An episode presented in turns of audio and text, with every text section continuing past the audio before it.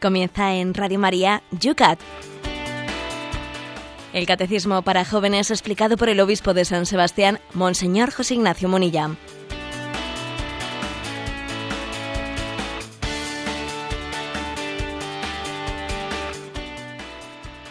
Buenos días, queridos amigos del Yucat. Un día más estamos aquí a esta cita diaria. No podemos faltar con todos aquellos que queréis seguir día a día lo que el Catecismo para los jóvenes de la mano del Obispo de San Sebastián nos trae para cada mañana. En una jornada donostiarra en la cual es portada de prensa en el tiempo, las playas ya se han inaugurado en San Sebastián en una jornada veraniega que vivimos ayer, amenazada también, hay que decirlo hoy, por las lluvias, con 18 grados. ¿Cómo está la cosa por Madrid, Cristina? Buenos días. Buenos días, hoy igualamos temperatura 18 grados, lo que pasa que aquí no hay playa. Ay, ay, ay, ay, ay, ya sabes a dónde tienes que venir, Cristina. Vamos a ver cómo están las cosas por Roma, donde seguimos teniendo allí a nuestro obispo. Buenos días. Pues también 18 grados aquí. Estamos los tres hermanados y aquí los calvos tenemos que estarnos dando en estos momentos crema protectora porque si no la calva peligra.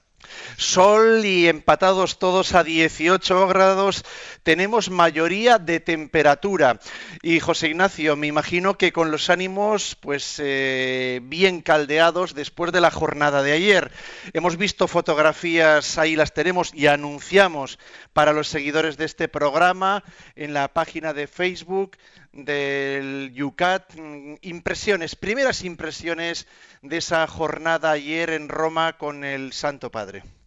Bueno, pues tuve el, regalo del Señor de poderme encontrar con Él, primero en torno a la Eucaristía, que es lo que nos hermana, y pude concelebrar con Él a las 7 de la mañana en la capilla de Santa Marta, y vi a un hombre de Dios eh, profundamente eh, entregado a la celebración de la Santa Misa. Me impresionó mucho su forma de predicar. Es un hombre ungido por el Espíritu Santo que transmite una predicación del Evangelio directa, sencilla, fresca. En él se, se hacen realidad, se encarnan esas palabras. El Espíritu Santo hablará por vosotros. Es una manera nueva ¿eh? en la historia de la Iglesia de, de cómo poder tener un magisterio papal de una manera tan fresca, eh, haciendo una homilía diaria por las mañanas en Santa Marta sin ningún, sin ningún papel, eh, sencillamente eh, transmitiendo los ecos que en el Santo Padre tiene la palabra de Dios que se ha, que se ha recibido, es una nueva manera ¿no? de, de llevar adelante este momento este momento tan, tan ilusionador. Luego también pude estar en la audiencia general, donde pude de nuevo eh, saludarle al Santo Padre. Impresionante la plaza de San Pedro a rebosar, incluso parte de la vía de la, de la reconciliación. Desde que el Papa Francisco ha llegado, eh, las audiencias generales eh, se han desbordado se han desbordado hasta el punto de que los miércoles se cortan algunas calles adyacentes en torno a la plaza de San Pedro. Jamás la Iglesia había vivido pues una eh, en Roma se había vivido pues un eco tan grande en las audiencias de los miércoles. Jamás. Y, bueno y es un fenómeno es un fenómeno social el que está produciendo nuestro Papa Francisco. Un hombre ungido por Dios un hombre carismático que desde su sencillez está acercando a muchas personas alejadas. ¿eh? Puedo decir que, en muchos lugares escuché testimonios de cómo personas alejadas se han acercado al Señor por motivo de, que este hombre ha tocado sus corazones.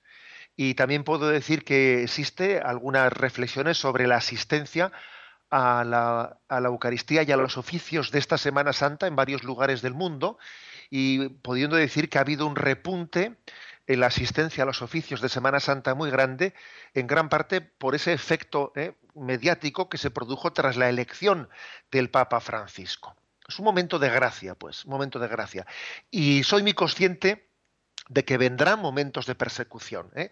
Esta especie de tregua, ¿eh? de tiempo de tregua mediática que los medios anticlericales también han dirigido, no a la Iglesia, pero sí al Papa Francisco, bueno, pues es es sorprendente, ¿eh? es sorprendente sin, duda alguna, después del Domingo de Ramos, Ya vendrá el, Viernes Santo y vendrá el momento de la persecución, eso que lo tengamos claro, ¿eh? lo tengamos claro.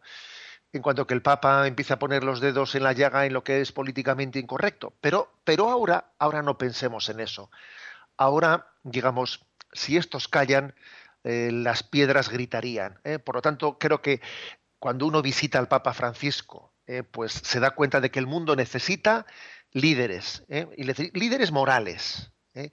que nos hagan poner la mirada en Cristo, que nos refieran a Cristo, que no se refieran a sí mismos, que refieran a Jesucristo. Y bueno, quiero deciros que ayer el Santo Padre me dijo textualmente estas palabras que os voy a decir y que yo las he colgado en las redes sociales, en Twitter y en Facebook. Él me dijo, bendigo a la diócesis de San Sebastián y bendigo a la audiencia de Radio María en España. ¿eh? Yo le, le hablé de este programa, le dije cómo llevo bastantes años realizándolo diariamente por la mañana, le hablé de cómo lo hacemos, de vuestras preguntas, de vuestras intervenciones. Él puso una cara muy, muy gozosa al escuchar la historia de Radio María y de este programa y solamente me, me, dijo esa frase final, ¿no?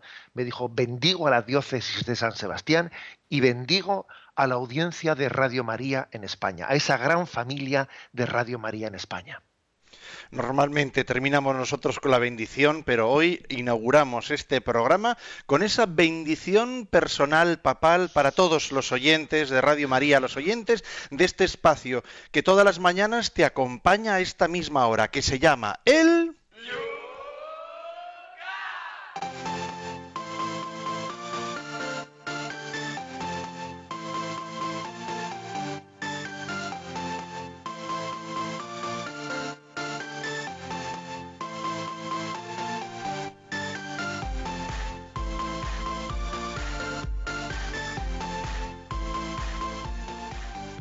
Lo hacemos como todos los días mirando a las preguntas que ahora con un poquito más de tiempo por eh, que ayer no teníamos programa por esa audiencia. Vamos a ver las preguntas que quedaban ahí pendientes. Vamos a hacer una excepción que no hemos hecho nunca. ¿eh? Eh, siempre pedimos que las preguntas tienen que ser concisas y breves para que puedan entrar en este, en este programa. Bueno, vamos hoy a hacer una pequeña excepción con dos de ellas que son un poco más largas de lo debido, pero pedimos por favor a todos los que formulan sus preguntas que sean lo más concisos para que podamos dar así cabida eh, imagínense que están en Twitter. ¿eh? vamos a todos a comprimir nuestras preguntas para poder dar cabida en esta escasa hora que tenemos al mayor número posible de oyentes.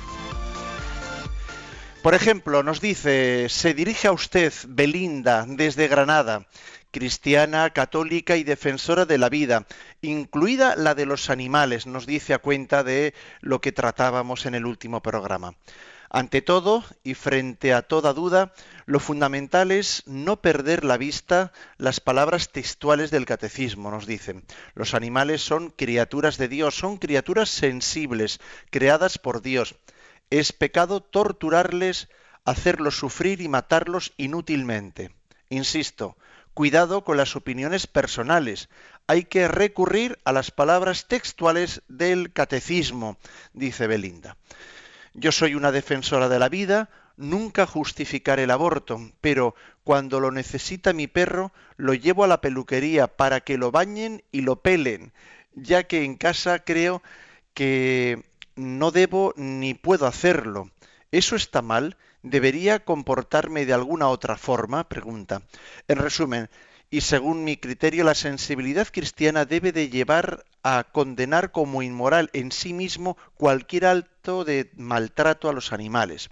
Para concluir, le digo que cuando tengo alguna duda de cómo ver las cosas para ver si algo va en contra de la ley de Dios, trato de imaginarme cómo lo vería Jesús nuestro Señor. Se lo imagina en una, corrida de toros o en una fiesta de un pueblo de esas que abundan en nuestra geografía, aplaudiendo y gritando mientras se maltrata a un animal. Gracias por el tiempo que le, ha dedicado a este correo y reciba un cordial saludo. Y Belinda eh, finaliza este correo también con una cita, nos la pone, eh, dice así entrecomillado. No me importa si un animal es capaz de razonar, solo sé que es capaz de sufrir y por ello lo considero mi prójimo. Es una cita de Albert Schweitzer, teólogo y filósofo, premio Nobel de la Paz de 1942. Una palabrita, José Ignacio, para Belinda. Bueno, ya sabía yo que este tema de los toros nos iba a empitonar. Ya me imaginaba yo eso. ¿eh? bien, es que la vida es así. Bien, pero bueno, primero que Belinda, que tiene todo, todo eh, el derecho de, discrepar, porque yo ya dije eh, ayer que hay principios de la doctrina social que en la, en la, aplicación a los casos concretos son discutibles. ¿eh? Por lo tanto, lo, dije y lo reitero, ¿eh? y por lo tanto también creo que, que, cuando yo digo, a ver, la aplicación de este principio tiene un margen de, de, opinable, pues creo que hay que decirlo así. ¿eh? Mm, estoy de acuerdo con ella en que lo importante son las palabras textuales del catecismo, que dice es pecado torturar hacerle sufrir y matar inútilmente a los animales. Pero claro, ¿eh? fíjese que dice inútilmente. ¿eh? No dice inútilmente. Entonces existe un grado, un grado de, de un margen, ¿eh? un margen de discusión, de libre discusión sobre qué es inútil y qué no es inútil. ¿eh? Así como pues matar a una persona pues es intrínsecamente malo y nunca podrá ser justificado bajo ninguna circunstancia, en el caso de los animales se dice es pecado torturarles, hacerlos sufrir y maltratarlos inútilmente. Hay una condicionalidad que luego hay que aplicarla. Entonces, la fiesta de los toros es inútil o digamos pues el, eh, aspecto lúdico y cultural que en torno a ella eh, se, genera y de convivencia social, etcétera, eh, es proporcionado. Bueno, pues eso es discutible. Y por lo tanto yo creo que no cabe, no cabe mantener una postura condenatoria y de hecho, pues como dije yo, ha habido, ha habido un margen de duda y en un tiempo a los, eh, los, sacerdotes, hace ya muchos años estoy hablando, no tuvieron prohibido asistir a las fiestas taurinas y eso se derogó. Luego hay un margen de interpretación porque, porque lo que en una cultura puede resultar, puede resultar una violencia inútil, en otra cultura pues puede ser percibido de otra manera. Eh, hay un margen, ¿eh? hay un margen. De acuerdo con usted en que, eh, pues en que yo, yo tampoco me imagino a Jesucristo asistiendo a una fiesta de los toros. Ahora tampoco me imagino a Jesucristo llevando a su perro a la, a la, peluquería. Eh, no, tampoco me lo imagino. Pero ojo, es lícito. Yo, no estoy condenando que exista ni una, ni una clínica eh, veterinaria, ni mucho menos, por supuesto, ni estoy condenando que exista una peluquería canina. ¿eh? O sea, sin embargo, tampoco me, imagino a Jesucristo ni, ni en una plaza de toros, ni tampoco me lo imagino en una, en una peluquería. O sea que hay que relativizar. Y finalmente, con respecto a esa cita que nos ofrece, yo la verdad es que yo no la utilizaría. ¿eh? Eso que dice, no me importa si un animal es capaz de razonar, solo sé que es capaz de sufrir y por ello lo considero mi prójimo. Mm, lo siento, yo, yo no me identifico con esa palabra. Para mí un animal no es mi prójimo. Yo creo que eso no está matizado bien. Un prójimo, aquí la palabra prójimo en el sentido cristiano de la palabra se refiere pues a, a, alguien que es hijo de Dios y es imagen y semejanza y es interlocutor nuestro. Y un animal no es interlocutor nuestro yo, yo creo que es decir, como es capaz de sufrir, entonces es mi prójimo. No, yo creo que es, que es un poco poética esa frase y se, y se extrapola. Pero bueno, en resumen, Belinda, que entiendo que, que pues haya personas que igual se hayan podido sentir un poco eh, pues molestas por, por la valoración que hice yo del tema taurino, pero es que también, ya sé que no es el caso de Belinda ni de otros muchos, ni de otras muchas personas sensibles, pero es que hay muchos contrasentidos, ¿no? Hay muchos contrasentidos voy a hablar yo de un ayuntamiento, ¿eh? de un ayuntamiento en el que un servidor vive, ¿eh? en el que sus dirigentes nunca han condenado, nunca han condenado la violencia terrorista y los atentados terroristas y sin embargo prohíben que se, que se realicen fiestas taurinas. ¿eh? Entonces también, a ver, mm, eso de llamarle prójimo, prójimo al, al animal y, resistirnos, ¿no? Que no es el caso de Belinda, por supuesto, ¿eh? y resistirnos, ¿no? Pues a, condenar la violencia a nuestros seres, a, los, al, verdadero prójimo, ¿eh? que es un ser humano, aunque tenga ideas políticas distintas a las nuestras, pues es que clama al cielo. No dejamos el tema, pero sí que lo enfocamos desde otro punto de vista con la ayuda de José Manuel, que además se, él mismo se declara así, dice, soy veterinario y católico.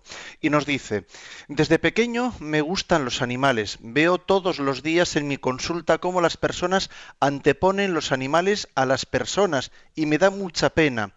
Creo que hay que tratar bien a los animales, pero esto no significa tratar a los animales como personas ponerles trajecitos, joyas y perfumes, tener animales exóticos fuera de su entorno natural, me da mucha pena cuando veo la cantidad de dinero que nos gastamos en el primer mundo en animales de compañía cuando están muriendo millones de personas de hambre, dice José Manuel. Bueno, eh, para intentar ser ecuánime, eh, ya que antes nos han empitonado un poco, decir que bueno que, el, hecho de que existan animales de compañía ¿eh? animales de compañía, pues eh, es algo perfectamente legítimo. ¿eh? Siempre y cuando se entienda que no son nuestros interlocutores. A ver, un animal de compañía no es mi interlocutor.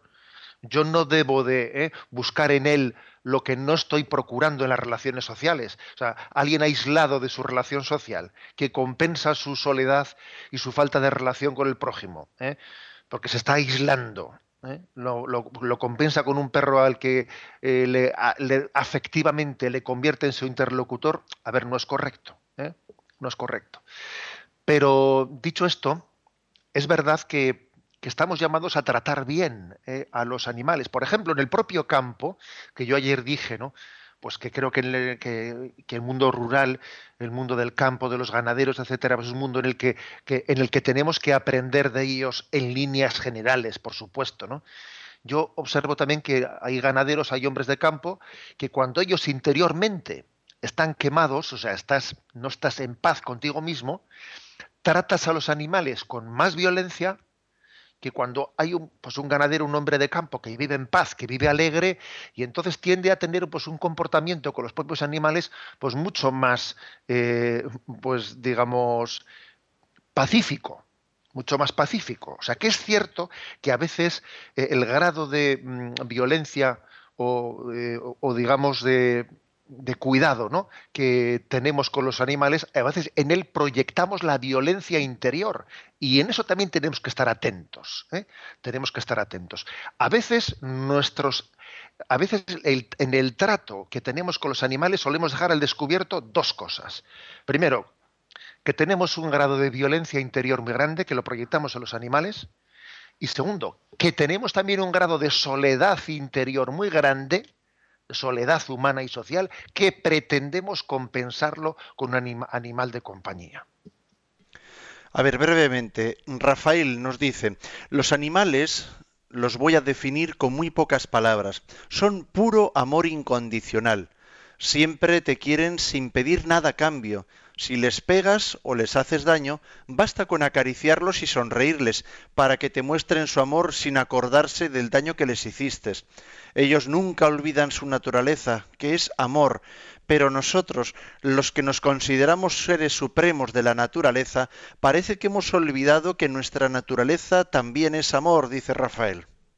Bueno, hoy estoy llamado a llevarla contra la gente. ¿Qué le vamos a hacer? Eh, a ver, yo creo que la expresión los animales son puro amor incondicional es una expresión desmedida. Los animales no son amor. ¿eh? Los animales tienen afectos. ¿eh? Tienen afectos, pero no son amor.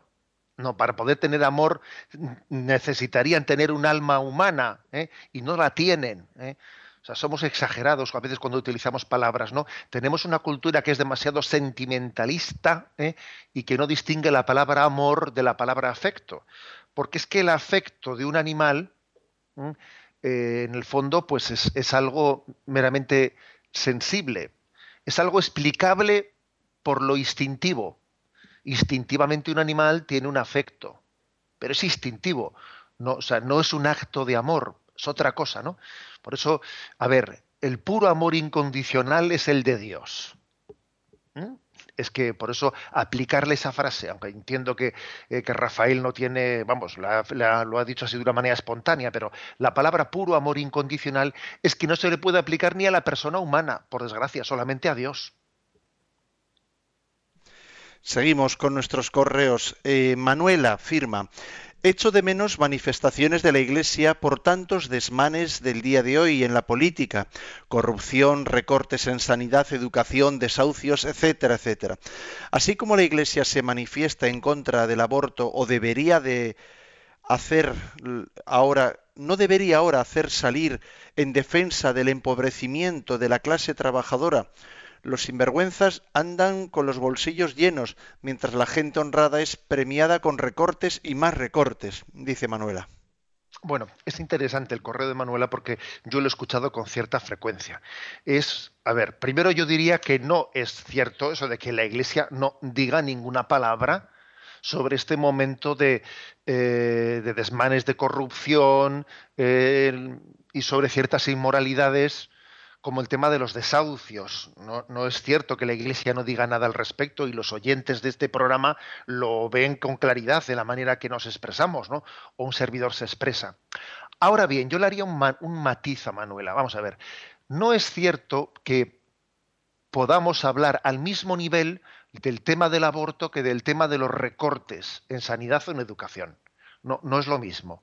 ¿Por qué? Pues porque el tema del aborto es un tema eh, en el que estamos tocando a lo que es intrínsecamente malo. O sea, acabar con la vida de un inocente es algo, vamos, que no tiene margen de, explicación por ninguna circunstancia.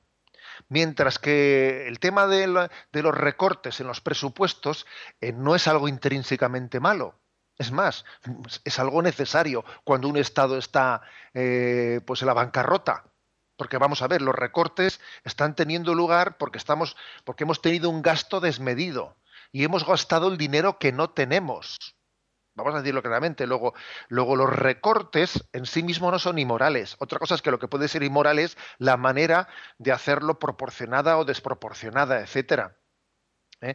Pero, pero, claro, por eso la Iglesia no puede hablar eh, al mismo nivel de un tema y del otro porque así como en el aborto no hay, margen de ¿eh? no hay margen de, discusión eh, ética sin embargo aquí claro pues si hay que recortar más en este aspecto en el otro si un hospital eh, conviene que tenga una gestión privada para que sea más eficaz o si conviene que la gestión no sea privada a ver esos son temas discutibles son temas discutibles en los que no, no, no está en juego el principio general por eso mm, eh, hay que matizar, ¿eh? porque cuando se dice la Iglesia no habla lo mismo, de... no, perdón, la Iglesia matiza las cosas porque es que la verdad, las verdades tienen distinta graduación y tienen que ser matizadas.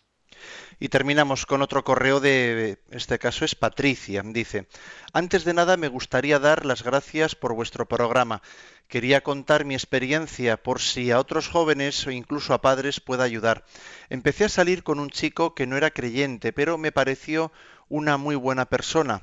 Aunque yo había sido siempre practicante, comenzamos el primer año teniendo relaciones sexuales, ya que él evidentemente no veía nada malo y yo, aunque salía, aunque sabía que la Iglesia no lo aceptaba, tampoco encontraba ningún pecado en ello. Pero durante ese año comencé a sufrir mucho, ya que los domingos no podía comulgar y tenía remordimientos de conciencia. Así que un día me armé de valor y le dije a mi novio que no podía seguir teniendo relaciones con él hasta el día que nos casáramos, porque me estaba haciendo sufrir mucho. Le dije que que entendía que para él fuera un sacrificio muy grande y no quisiera seguir. Pero su respuesta me confirmó lo que me quería, diciéndome que me esperaría. Pues bien, estuvimos cuatro años de novios hasta que nos casamos, y fue increíble el cariño y el respeto que me tuvo. Incluso en los momentos de más debilidad, él era el que conseguía que no cayéramos teniendo una fuerza de voluntad increíble. La oración y la Eucaristía me llenan de fuerza para continuar. Lo que quiero deciros con esto es que el hecho de que Él se sacrificara tanto me hizo ver que Dios lo había puesto en mi camino, me hizo discernir si Él era un, el hombre de mi vida o no. A partir de este momento nunca tuve dudas de casarme con Él, porque aunque no fuese creyente, siempre me mostró un gran respeto, sabiendo que lo más importante para mí es Dios. Incluso me sigue acompañando después de cuatro años de novios y tres de casados a misa todos los domingos. Os animo a que si os encontráis en una situación como la mía, confiéis en Dios y pongáis esto a, vuestras parejas, propongáis esto a vuestras parejas. No tengáis miedo, que el Señor quiere lo mejor para nosotros. Si la persona a la que amamos no es capaz de hacer este sacrificio, a lo mejor debemos de pensar que no es la persona adecuada. Me acuerdo que en nuestra boda, nuestros invitados nos decían que nunca habían visto a unos novios tan emocionados y tan felices. Bueno, perdón por haberme extendido tanto, pido oraciones por mi marido y por mi hijo que nos viene en camino.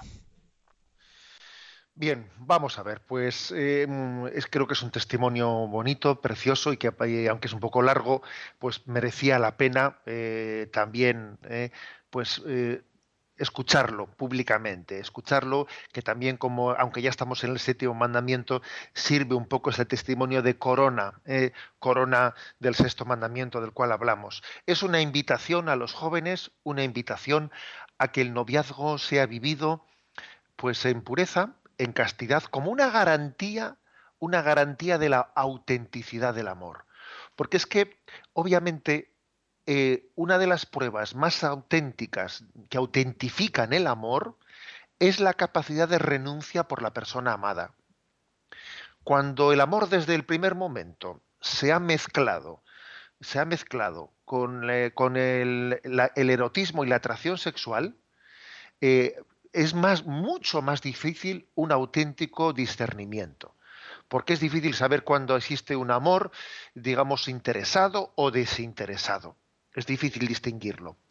El hecho de que el amor er-, erótico quede para más tarde, para más tarde, es una garantía, una garantía de que el discernimiento tiene lugar sin que seamos cegados, porque la sexualidad tiene también una, una tendencia, una capacidad de cegar el discernimiento.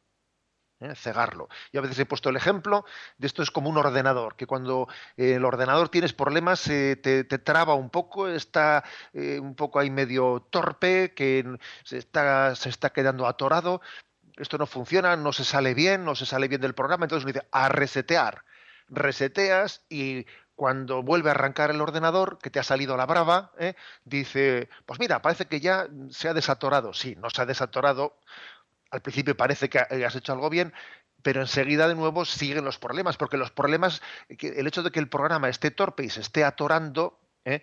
pues quiere decir que tiene algún problema de mala configuración. Algo así pasa en las relaciones del noviazgo, ¿eh? que cuando hay problemas lo que hay que hacer es afrontarlos bien y no tapar con el sexo y no resetear, porque las relaciones sexuales en el noviazgo son como un reseteo que nos impide muchas veces tener todo, eh, digamos, el recorrido que dentro de un noviazgo tiene que haber, hasta que llegue el momento de la entrega. Primero viene el momento del discernimiento, que eso es el noviazgo, y luego vendrá el momento de la entrega, que eso es el matrimonio. ¿eh? Y cuando eh, nos entregamos en vez de discernir, luego, cuando nos casamos, nos ponemos a discernir en vez de entregarnos es que eh, las, tornas se suelen dar la vuelta. El noviazgo es tiempo de discernir, no tiempo de darse. Y el matrimonio es tiempo de darse, no tiempo de discernir. Estamos en una sociedad que hace las cosas al revés. Durante el noviazgo se entregan y luego durante el matrimonio disciernen si se separan eh, y, terminan divorciándose. He ahí la contradicción, por lo tanto este testimonio, pues un 10, eh, un 10 y un ánimo a que tengamos personalidad y manifestar nuestras convicciones cristianas, porque eso será una garantía después de éxito en el matrimonio.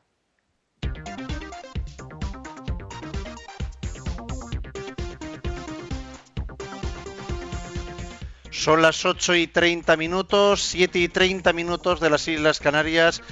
Vamos a comenzar con la primera de las cuatro preguntas, a ver si tenemos tiempo del programa de hoy, la 440. ¿Están obligados los cristianos a comprometerse en la política y en la sociedad? Es una misión especial de los fieles laicos comprometerse en la política, la sociedad y la economía, según el espíritu del Evangelio, la caridad, la verdad y la justicia. Para ello, la doctrina social de la Iglesia les ofrece una orientación clara. La participación activa en la política de partidos no es compatible con el ministerio de los obispos, presbíteros y religiosos. Deben estar disponibles para todos. Bueno, aquí estamos ante una cuestión en la que claramente se diferencia cuál es eh, pues, e, el carisma laical de los laicos y el carisma del ministerio sacerdotal o de la vida religiosa. Un sacerdote, un político, no debe, no puede, eh, pues tomar parte en la vida política ¿eh? No puede, no puede, por ejemplo, está explícitamente prohibido que alguien se presente, se presente como candidato, ¿eh? pues por un determinado partido político. Está explícitamente prohibido.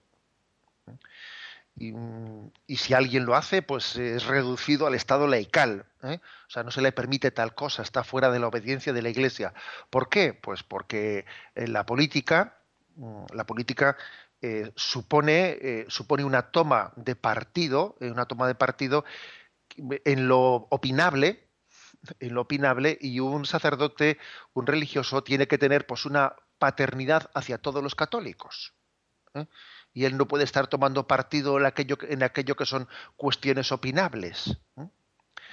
Mientras que, sin embargo, el laico no únicamente puede, no, es que debe debe de, discernir de qué forma tiene que estar presente en la vida pública, en la vida política. Es decir, no vale decir yo soy cristiano y no me meto en política para nada. No, no.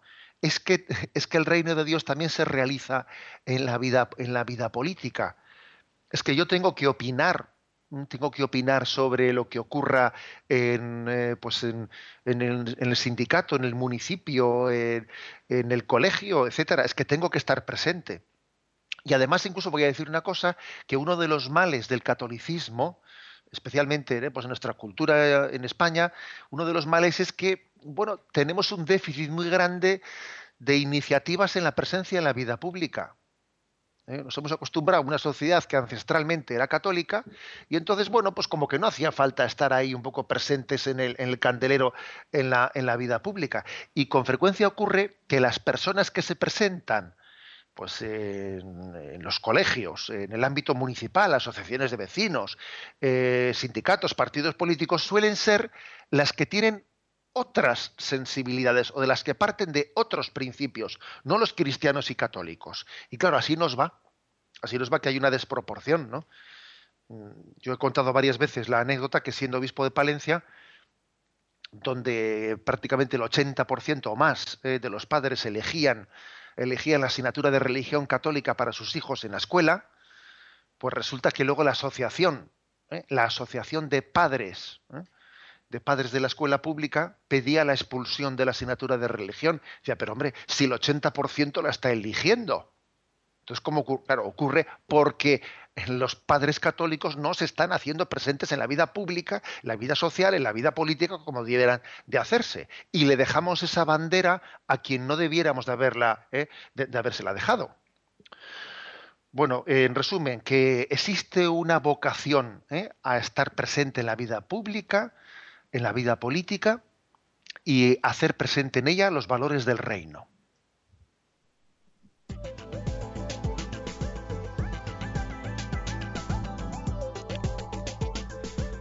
Son las 8 y 34 minutos, 7 y 34 minutos, tiempo para la participación de nuestros oyentes en este espacio del Yucat. Recordamos cuáles son los canales habituales.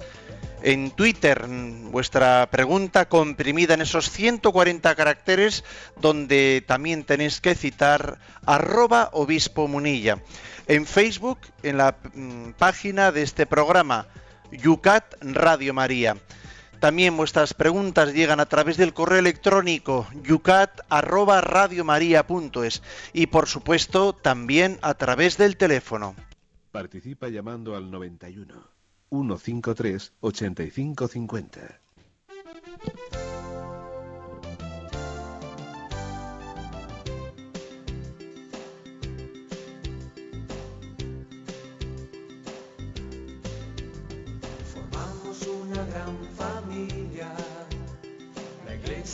universal. Es Cristo quien anima la vida en la comunidad. Formamos una gran familia, la iglesia universal. Es Cristo quien anima la vida.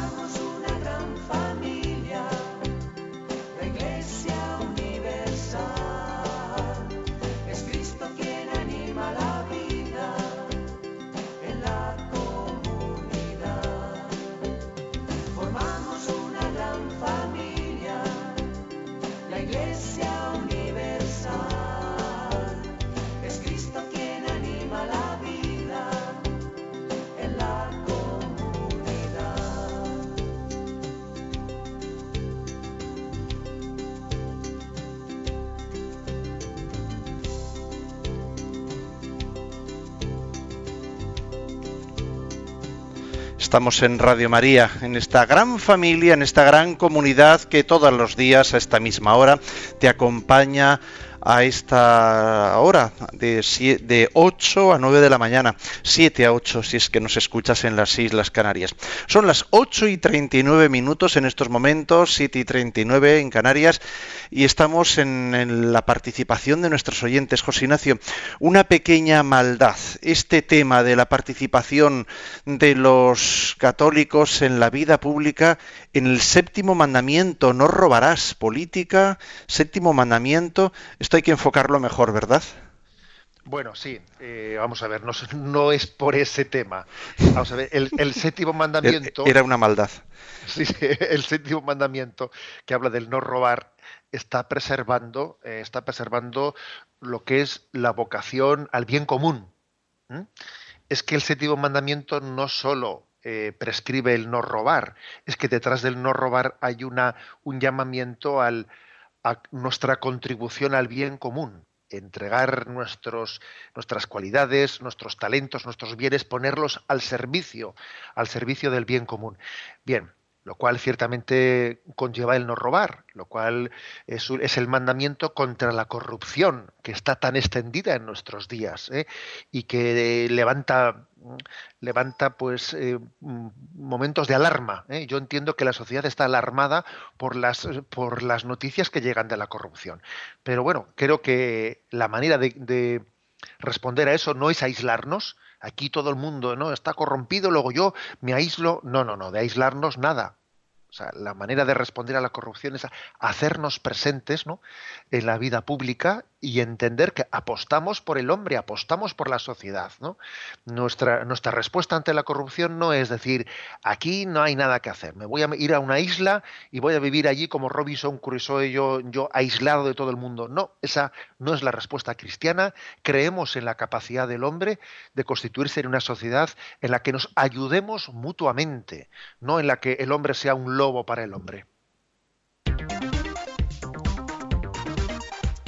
No nos salimos del tema, continuamos con él, porque de hecho el punto siguiente del Yucat, el 441, pregunta lo siguiente. ¿Qué dice la Iglesia de la democracia? La Iglesia apoya la democracia porque entre los sistemas políticos es el que ofrece las mejores condiciones para que se realice la igualdad ante las leyes y los derechos humanos. Pero para ello la democracia debe ser algo más que un mero dominio de la mayoría. Una verdadera democracia es posible únicamente en un Estado de Derecho que reconozca los derechos fundamentales de todos y en consecuencia los defienda contra la voluntad de la mayoría.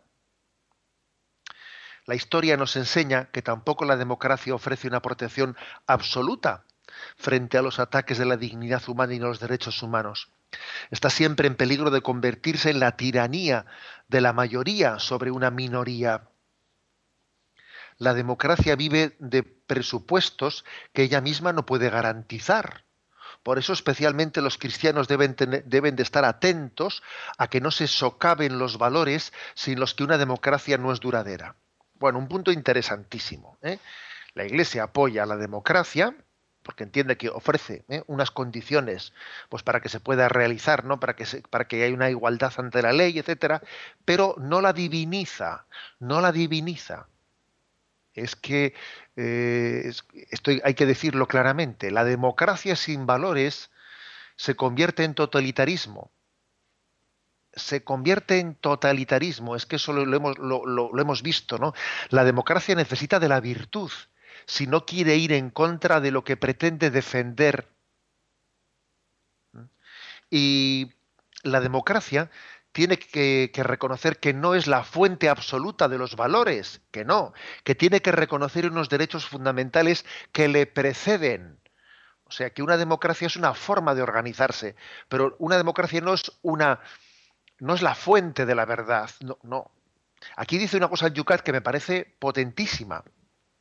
Dice, una verdadera democracia es posible únicamente en un Estado de Derecho que reconozca los derechos fundamentales de todos y en caso necesario, en caso necesario, fijaros lo que dice, los defienda contra la voluntad de la mayoría. Una democracia tiene que ser capaz de defender en contra de la mayoría los derechos fundamentales de las minorías. Y ya está. ¿eh? O sea que, que la mayoría, la mayoría no da la razón. La mayoría no da la razón. La mayoría da el poder. Pero de tener el poder a tener la razón va, va un trecho muy grande. Con lo cual una, una, verdadera democracia es aquella que reconoce unos derechos fundamentales que, que está llamada a tutelarlos. Por ejemplo, ahora nos viene una democracia haciendo de, eh, haciendo de, mm, mm, bueno, pues de ingeniería social redefiniendo lo que es el matrimonio. Oiga, eso a usted no le corresponde. La naturaleza del matrimonio existía muchísimo antes de que existiese ni la democracia, ni, ni, la oligarquía, ni la monarquía, ni nada. eso es un valor moral que a usted le precede. Que usted lo que tendrá que es ver cómo tutelarlo y ver cómo, eh, cómo conducirlo, pero usted no puede ser la fuente de la verdad moral. Bueno, en resumen, ¿eh? la, postura de la Iglesia es verdaderamente interesante. ¿eh? interesante, la Iglesia apoya la, democracia sin divinizarla, sin idolatrizarla, porque sería una idolatrización. ¿eh?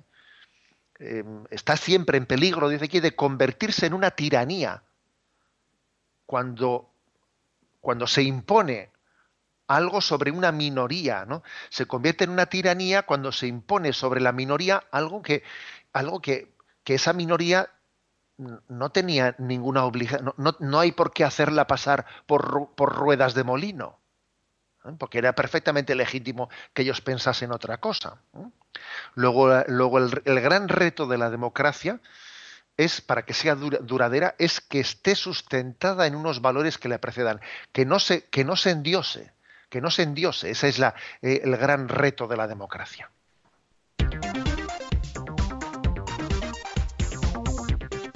Continuamos en nuestro espacio cuando son las 8 y 45 minutos, 7 y 45 minutos en las Islas Canarias. Punto 442 del Yucat. ¿Cuál es la postura de la Iglesia ante el capitalismo y ante la economía de mercado?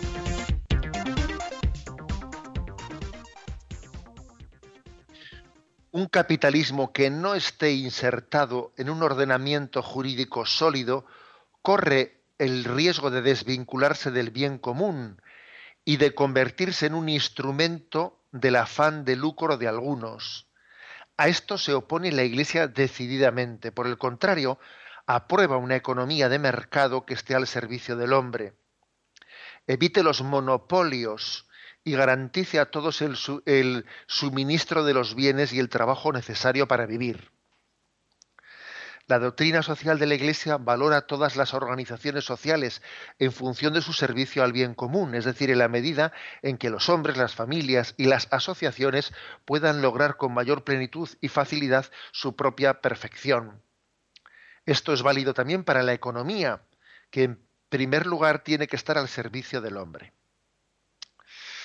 Bueno, em, hay que decir que a la Iglesia le gusta más hablar de economía de mercado como valor positivo ¿eh? que de capitalismo. Porque claro, la palabra capitalismo, claro, es verdad que desde luego siempre hemos dicho, esto pasa con, la palabra feminismo, desde luego em, la Iglesia no condena el feminismo, pero, pero el feminismo radical sí. ¿eh? La Iglesia no condena el capitalismo, pero el capitalismo radical sí, desde luego. ¿eh? Por eso, más que la palabra capitalismo, eh, preferimos utilizar la palabra economía de mercado, ¿eh? porque en el término capitalismo, pues existe un riesgo de que sea, que sea un principio, se convierta en un, en un principio absoluto, en un principio, en un capitalismo radical. que el capitalismo radical pues lo que hace es como un instrumento de afán de lucro en el que eh, existe el derecho, es una, teoría liberal, ¿eh? liberal eh, del derecho al propio enriquecimiento, pues minusvalorando al máximo, al máximo, pues nuestro compromiso con el bien común. El capitalismo, el capitalismo extremo lo que hace es enfatizar el derecho propio al enriquecimiento, minusvalorando al máximo al máximo, si es posible, negando ¿no? nuestro deber para con el bien común. Y obviamente, pues, pues eso, lleva al desastre. Lleva al desastre. Eh, ¿Cuántas veces se ha dicho eso de que mi libertad termina donde empieza la libertad del prójimo? ¿no? Entonces, digamos que el capitalismo, eh, eh, cuanto más extremo es, remarca más mi libertad y disminuye más la del prójimo. Ahora bien, existe, bueno, en primer lugar, existe un, riesgo, un riesgo muy grande eh, de que eh, un planteamiento capitalista termine siendo inmoral, pues cuando está oscureciendo o desvinculándose del bien común. ¿Mm? Y por otra parte, la economía de mercado es buena. Es buena porque es que, primero, estimula los talentos del hombre. ¿Eh? Estimula la propiedad privada, la libre competencia, estimula los talentos del hombre y hace que no sea pasivo. Y además nos preserva de los peligros de los monopolios, que los monopolios suelen ser causas de abusos. De abusos en el sentido de que, bueno, pues se enriquecen cuatro o cinco y la economía de mercado pues, mm, permite que la riqueza sea mucho más compartida. Eh, la clave, pues, ¿eh? la clave para que la economía de mercado o el capitalismo, en el sentido positivo de la palabra, ¿no? Eh, pueda, ser, pueda ser correcta, es que se construya una economía al servicio del hombre, al servicio de la persona. Recuerdo que los obispos de la comunidad autónoma vasca publicamos una carta pastoral y también estaba el, arzobispo de Pamplona. Eh, una, carta pastoral hace dos o tres años con ese título, Una economía al servicio de la persona. Y en aquella carta pastoral dábamos unas pautas, unas pautas sobre cuáles son esos principios sociales, ¿no? En los que, em, en los que existe, ¿no? Pues una, eh, una digamos, una razón para que la justa, eh, el libre mercado, la justa, eh, em, la competitividad sea un estímulo y no, se convierta como en un instrumento, un instrumento en el que la, en el que la economía manifieste el, rostro más agresivo del hombre frente al hombre. La economía muchas veces está, se convierte, cuando se pierden estos principios, en el rostro más agresivo del hombre frente a su prójimo. ¿eh? A un hombre dice, ¿cómo se le conoce a este? Mira, se le conoce comiendo, se le conoce jugando al fútbol y se le conoce en cómo actúa con el dinero. ¿eh? Allí es que nos conocemos de verdad, es como desenmascarar a las personas en lo tocante a la cartera, en lo tocante al dinero.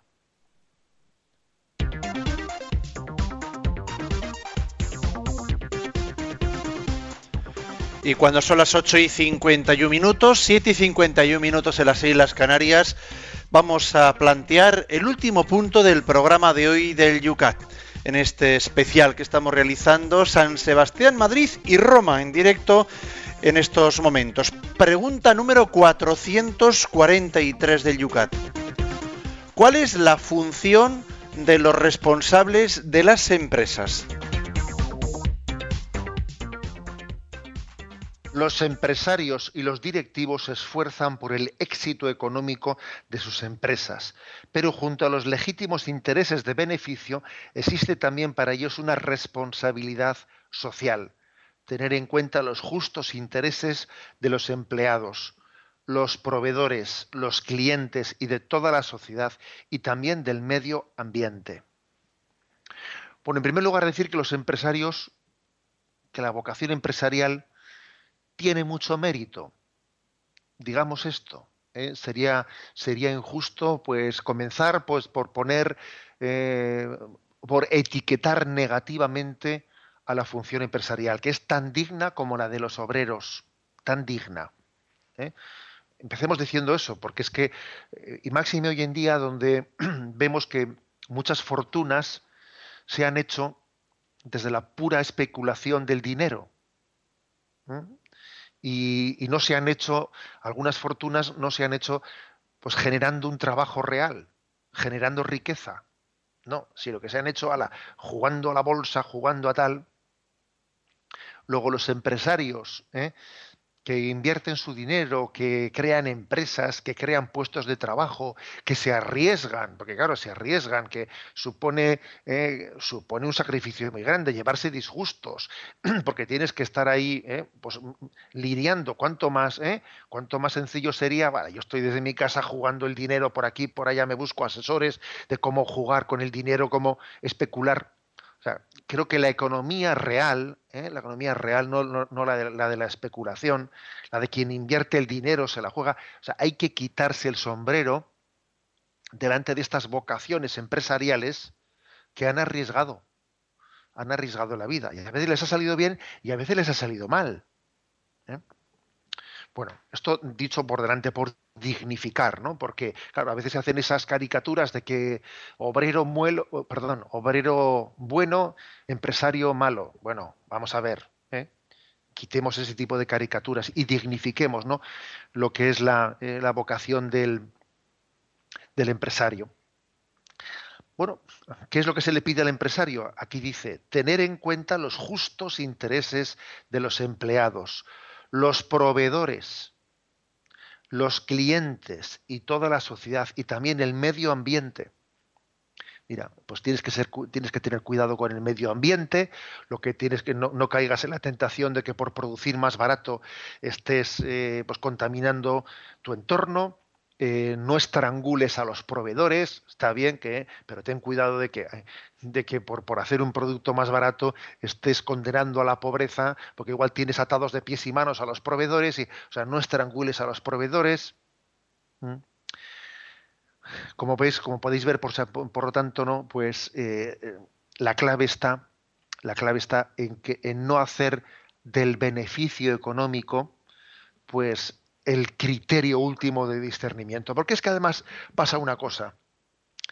Hoy en día los, eh, los empresarios, eh, hoy en día, bueno, los años anteriores, los empresarios, la tentación que han podido tener es la del beneficio a corto plazo. Y la experiencia ha demostrado que quien juega a corto plazo le puede estallar en la cara las cosas. Es mucho mejor, no es mucho más conforme a los valores cristianos hacer un planteamiento de generación de riqueza no a corto plazo, sino que sea sostenible, que sea, o sea, no estar buscando un crecimiento de la empresa cada año del 20%, porque es que eso no puede ser. No puede ser y nos hemos acostumbrado a eso, ¿no? A que las cifras de crecimiento tienen que ser espectaculares.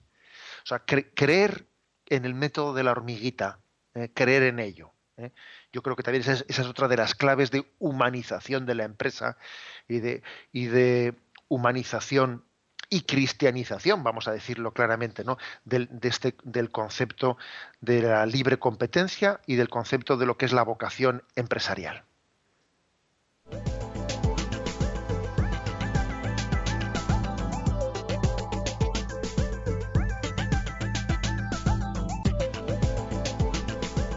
Son las 8 y 56 minutos, 7 y 56, una vez más se nos va el tiempo.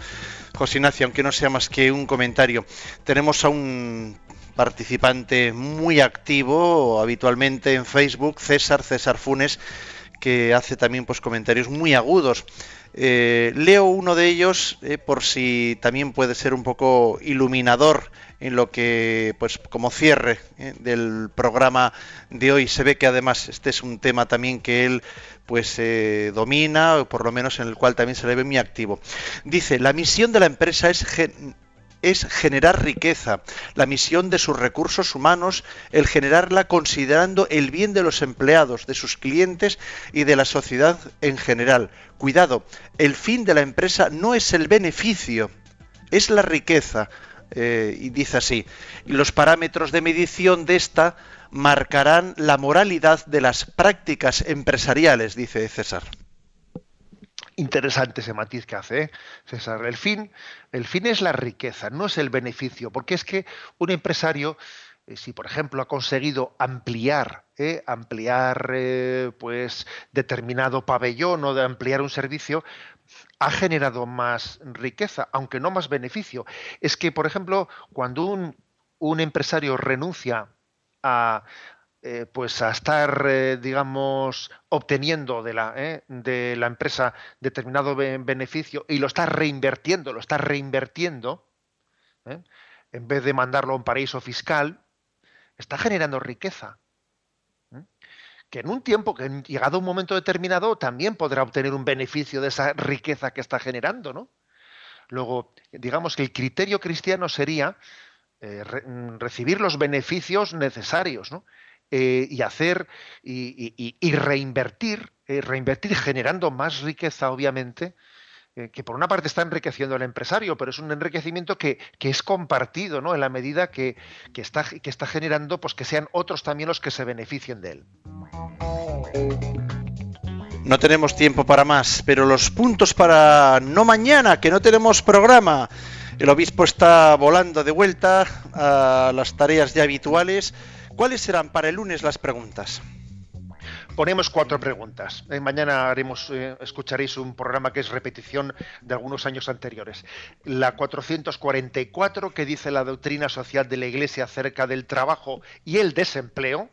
445, ¿a qué se refiere el principio del trabajo sobre el capital?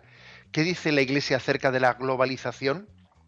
447, ¿es la globalización una tarea solo de la política y la economía? y bien, me despido eh, dando la bendición y reitero que ayer el Santo Padre, pues hablándole de este programa, pues me dijo, mande usted una bendición hacia toda la familia de Radio María, hacia los oyentes de este programa especialmente. Así el Santo Padre me lo pidió en la audiencia de ayer del miércoles y hoy, pues sintiéndome portador de esa bendición del Santo Padre, os bendigo. La bendición de Dios Todopoderoso, Padre, Hijo y Espíritu Santo descienda sobre vosotros. Alabado sea Jesucristo.